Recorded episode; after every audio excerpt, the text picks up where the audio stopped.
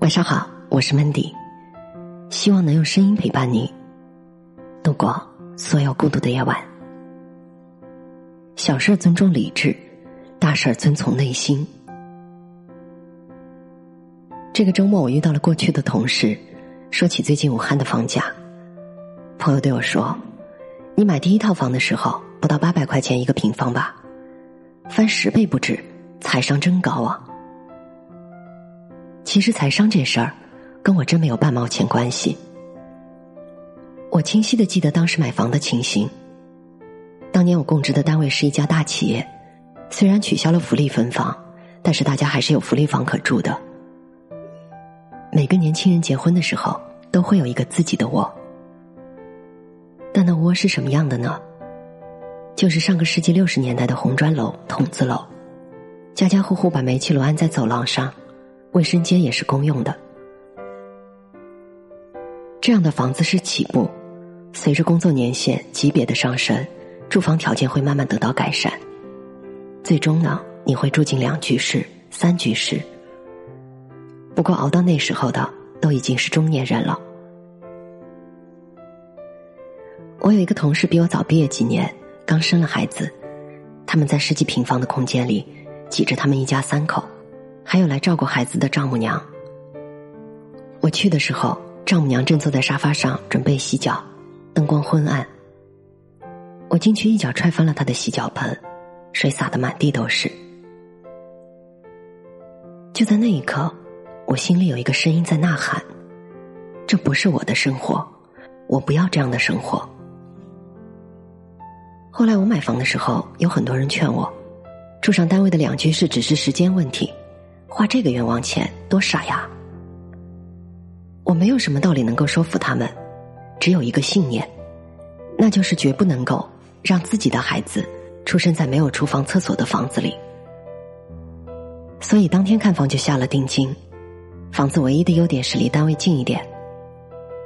后来呢，房价上涨了，人人都当房奴的时候，每个人都说我聪明有眼光，可是我倒觉得。我可能比他们傻一些，只要一个理由就可以支撑我做一个重大的选择。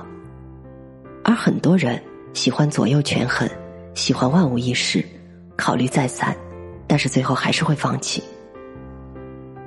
因为世界上哪有什么万无一失？怕失败的人永远得不到成功。我还在著名的杂志社工作过，两年就辞职了。那间杂志社因为待遇好。很多人做了十年、二十年，尽管每天都在抱怨，还是不愿意走。导致我辞职的也是一件很小的事。有一次，我和我的老板去北京出差，我陪着他去买护肤品，他买了两套，开票开的是他家先生的单位。导购小姐按规矩给了他一些试用装，他却软磨硬泡的想多要一些。他指着我说：“你看。”这小姑娘帮我拎东西，总得给人家一套试用装吧？那是我一辈子忘不了的尴尬时刻。导购只好又给了她一些，嘴角虽然带着笑容，眼睛里却藏不住那种鄙夷。他伸出手指头，从里面挑出最小的一盒，递给我，我连忙扔回他的手提袋里。那一刻，我就决定了，绝不在这样的人手下做事。无论他的业务能力有多强，办的杂志多么畅销，我的朋友们都觉得我太冲动了，实在不行可以换一个部门啊。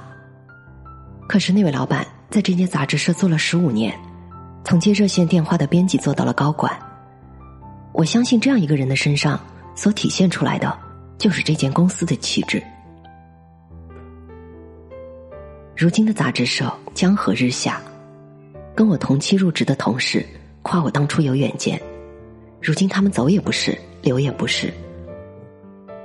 其实并不是我遇见了杂志社的今天，而是我更尊重自己的内心。我爸爸经常指责我说：“你是公主病啊，别人都能忍，就你不能忍。”可是我凭什么要忍呢？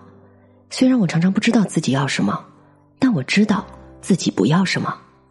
我不要委曲求全，整日抱怨；我不要看着自己每天忙忙碌碌、努力上进，却过着不快乐的生活，跟不喜欢的人在一起。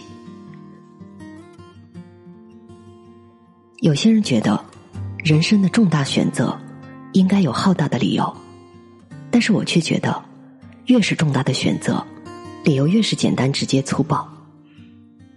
到底要不要过这样的生活？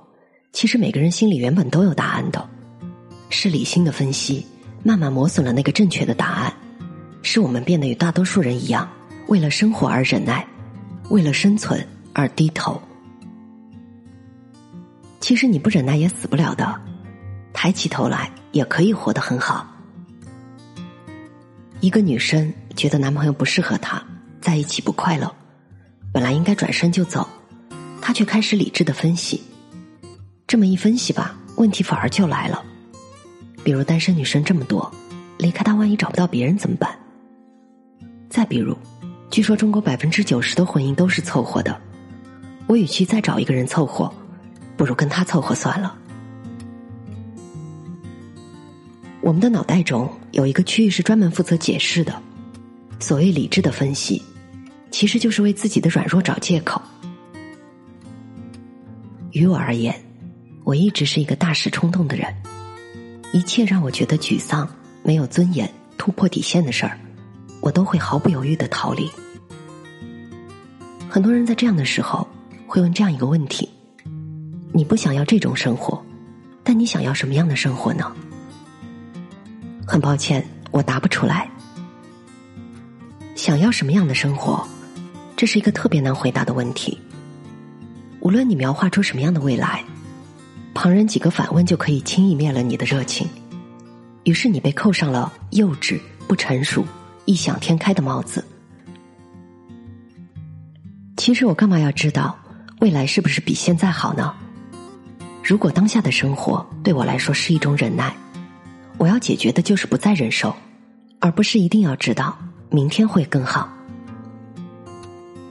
未来更好还是更糟，其实谁说了都不算，只有去实现了，我们才能够知道。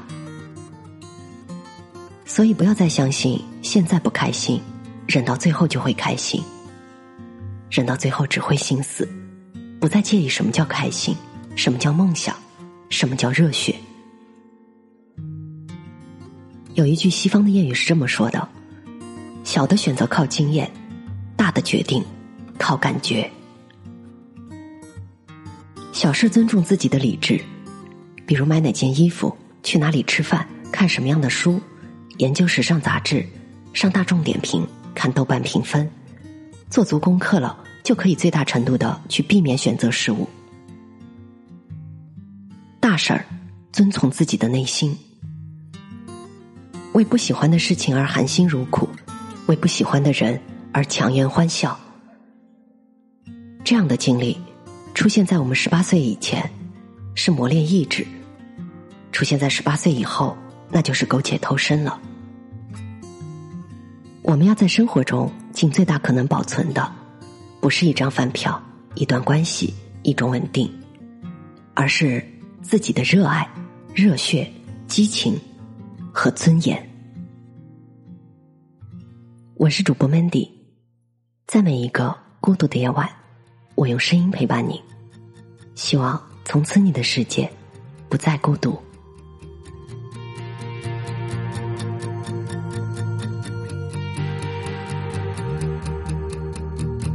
你总是充满希望。坚强温暖我每一天，多少次无尽黑夜，无尽黑暗没能吞没你，多少次艰难艰难，多少次泪流满面，多少次等待，多少次黎明不来，你总是无限憧憬。坚强勇敢过每一天，多少次孤独，多少次恐惧没能够吞没你。你从来，坚强的如同山脉，你依然没变，你还是那倔强少年。每一次我模糊视线。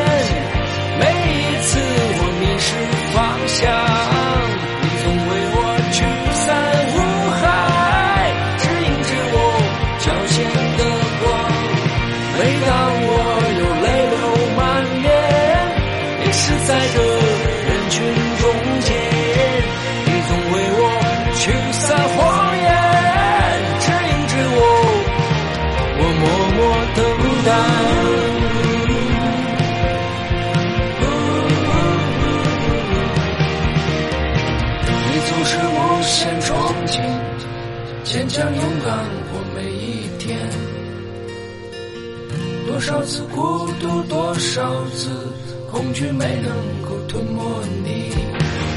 你从来从来都不怕，你坚强的如同山脉，依然没变，你还是那倔强少年。